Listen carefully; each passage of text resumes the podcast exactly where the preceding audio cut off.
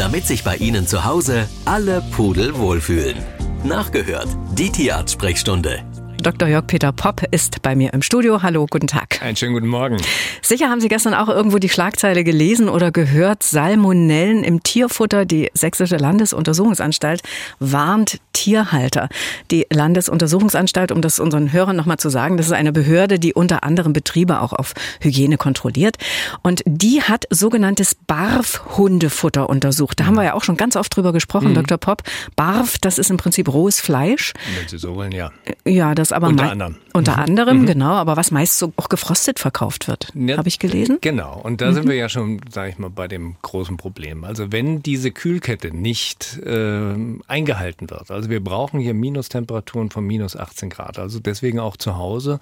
Wenn Sie Fleisch haben, was Sie letztendlich als Barfkost zusammengestellt haben, dann muss das auf minus 18 Grad, also am besten minus 20 Grad runtergekühlt werden, damit diese Bakterien einfach sich nicht vermehren können. Das ist eine ganz, ganz entscheidende Geschichte. Das heißt, die Hygiene schon beim Kauf, mhm. dann die Zusammensetzung, ja, da, wie lange macht man da draußen was und können sich dann eben Bakterien dort vermehren, ja oder nein? Und wenn sie dann, deswegen muss eine Kühltruhe von mindestens drei Sternen da sein. Mhm. Ja, zwei Sterne reichen nicht aus, weil die Temperatur nicht kühl genug runter ist. Und dann können sich natürlich Bakterien vermehren. Der Vorteil ist einfach, dass diese Bakterien, wenn sie in der Nahrung drin sind, die schaden dem Hund nicht. Der Hund hat aufgrund dessen, dass er Fleischfresser ist, einen sehr hohen Säuregehalt höher als beim Menschen.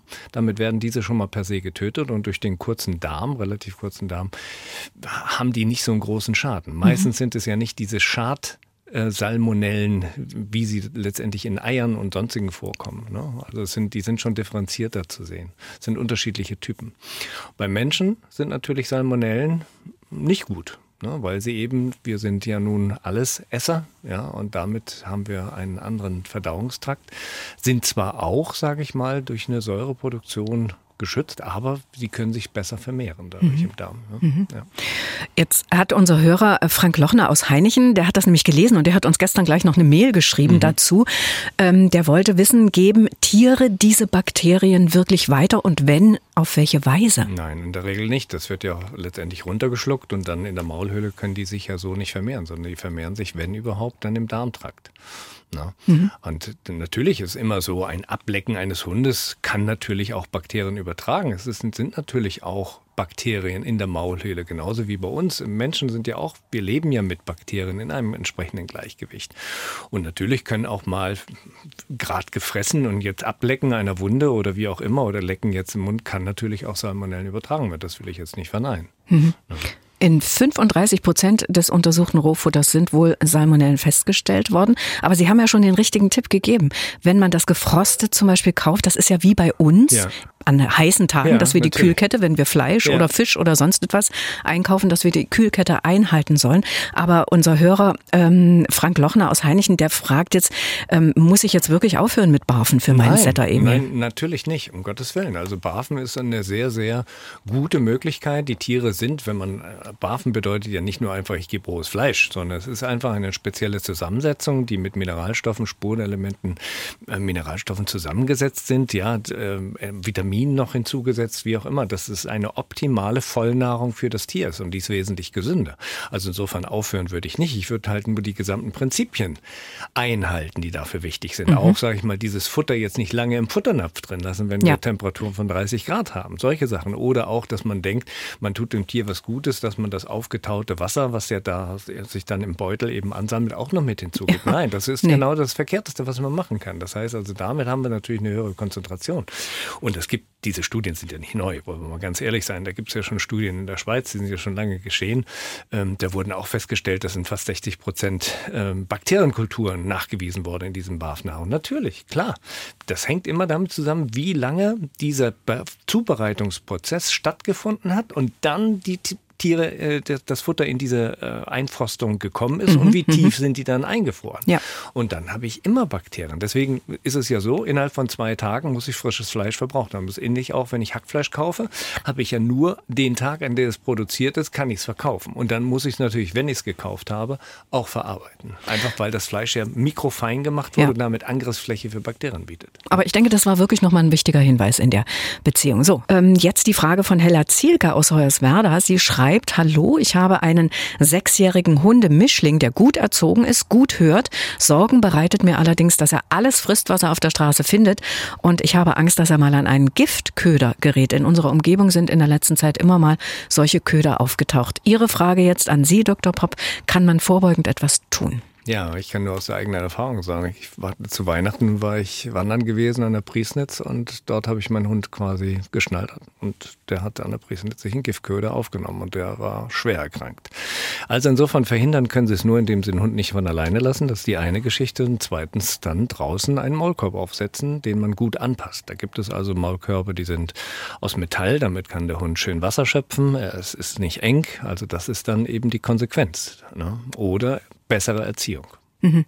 Aber sie sagt ja, er ist gut erzogen, aber kann es wahrscheinlich trotzdem nee, oder hat Angst, dass sie es nicht verhindern kann. Ach, die Tiere, sobald die etwas, das ging, das geht dann bei meinem Hund auch so. Kaum mhm. ist da irgendwie ein Taschentuch oder ich sage mal ich mhm. will es jetzt nicht aussprechen, aber er nimmt alles in den Mund, ja, mhm. ins Maul, ja. Mhm. ja.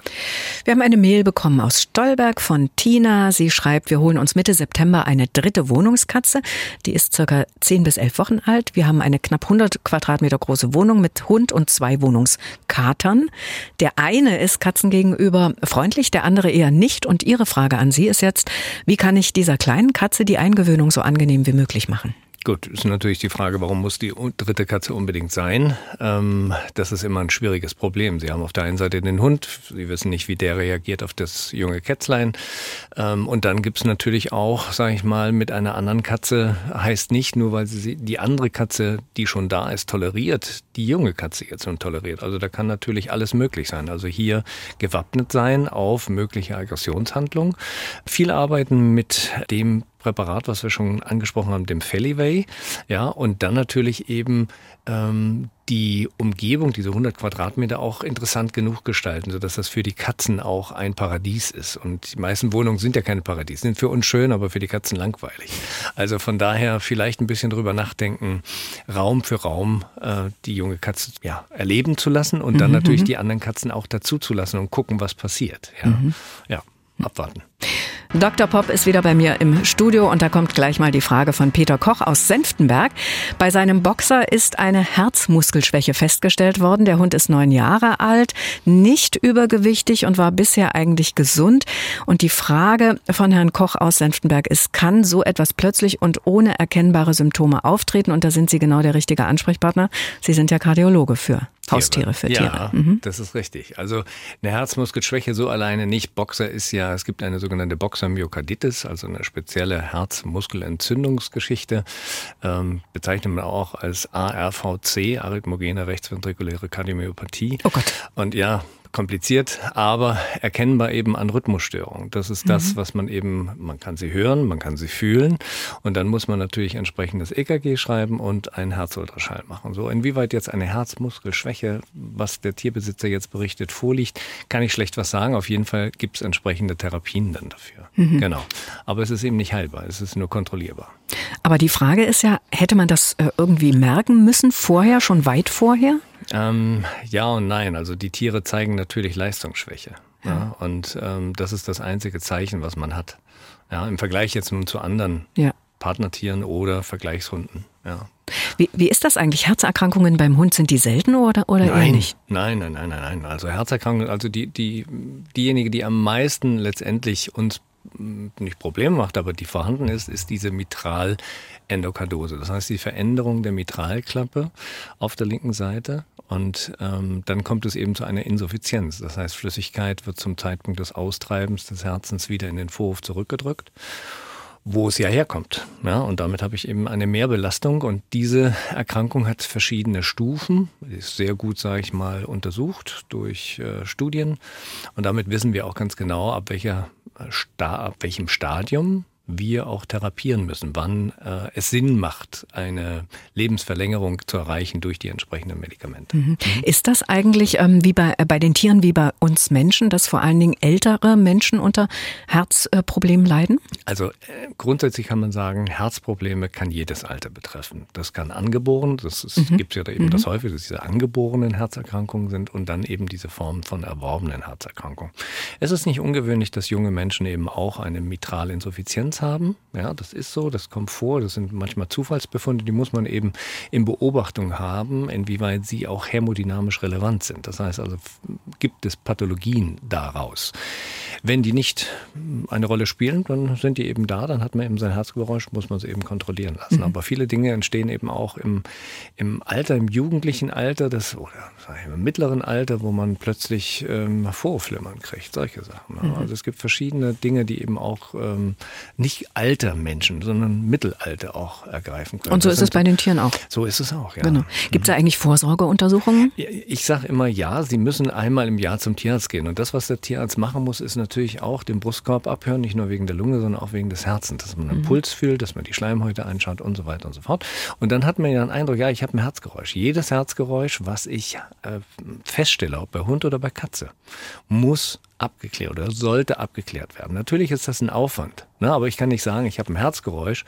Ach, da gebe ich jetzt mal die und die Medikamente. Das ist, das war früher mal so gewesen. Heutzutage gibt es wirklich spezialisierte Tierärzte wie ich, das ja nun auf diesem Gebiet nun bin. Oder eben auch, dass man kann sich ja weiterbilden, dann weiß man eben, okay, ich muss das und das tun, aber ich muss nicht zig Medikamente geben für nicht notwendige ähm, und weil man es nicht in Stadien eingeteilt hat. Also insofern sage ich, ähm, ja, einmal im Jahr untersuchen lassen. Wenn mhm. Sie ein Herzgeräusch haben, Tierarzt hat das festgestellt, gibt es Internet, gucken Sie, wo ein Tierarzt ist, der kardiologisch versiert ist, lassen Sie es abklären.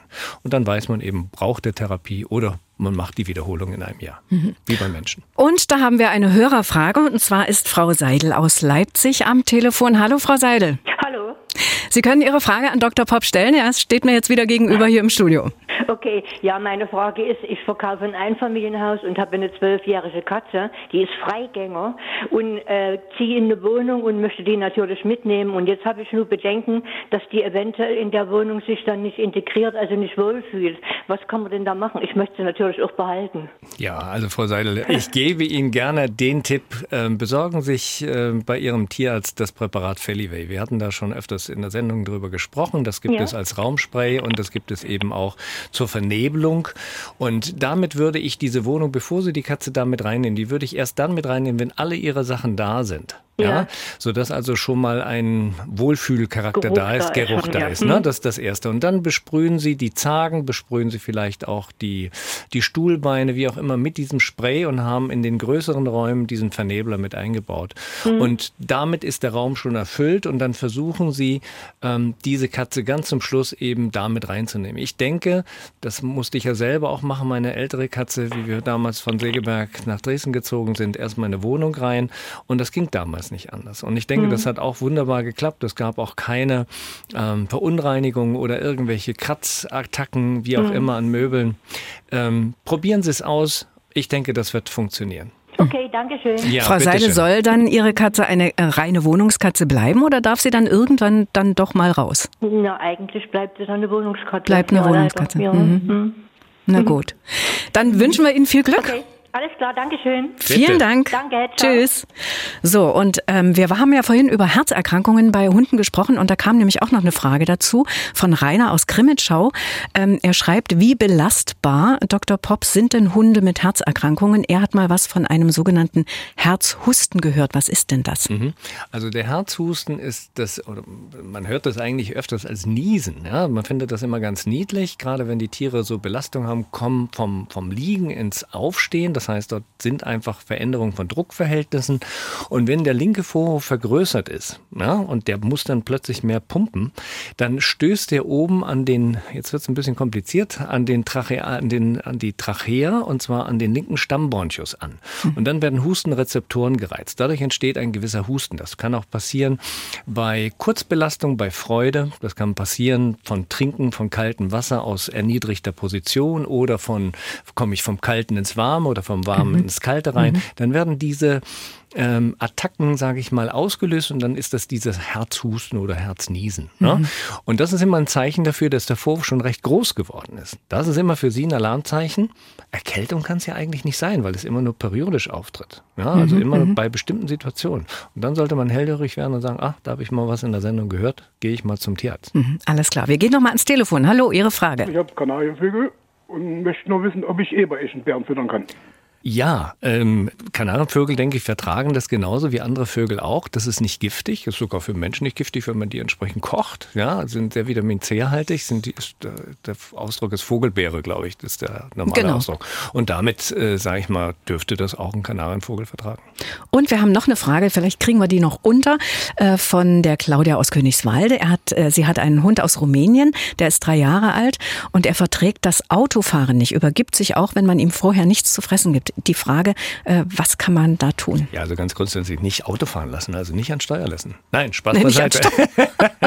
Nein, ähm, das, ist, das ist eine Gewöhnungsgeschichte. Das heißt, hm. wenn Sie natürlich, wenn Sie wissen, dass, der, dass das Tier aufgrund der vorbeifahrenden Bilder Übelkeit entwickelt, dann können Sie, müssen Sie das Tier desensibilisieren. Das ist natürlich eine Verhaltensstörung, die da ist und die kann ich natürlich durch eine langsame Dekompensation äh, das Tier daran führen, indem ich sage, okay, man geht ins Auto, man fährt aber nicht los, man gefüttert da drin und oder fährt nur rückwärts einmal und wieder zurück und so weiter. Und das darf nur stufenweise sein, dass das Tier an diese Situation gewöhnt ist, bis man dann irgendwann mal sagt, okay, ich kann die Straße mal hochfahren und runterfahren, pack wieder ein. Das ist sehr aufwendig, aber lassen sich Zeit und dann gewöhnt sich das Tier dran, dann können sie auch mal eine längere Strecke fahren. Aber das mhm. dauert locker, sage ich mal, zwei bis drei Monate, bis man irgendwann noch mal eine lange mhm. Reise mit dem Hund unternehmen kann. Alles klar. Besten Dank, Dr. Popp, für Ihre Zeit in 14 Tagen. Sehen und hören wir uns wieder. Sehr gerne. Radio im Internet. Sie können aber auch das Original hören. MDR Sachsen.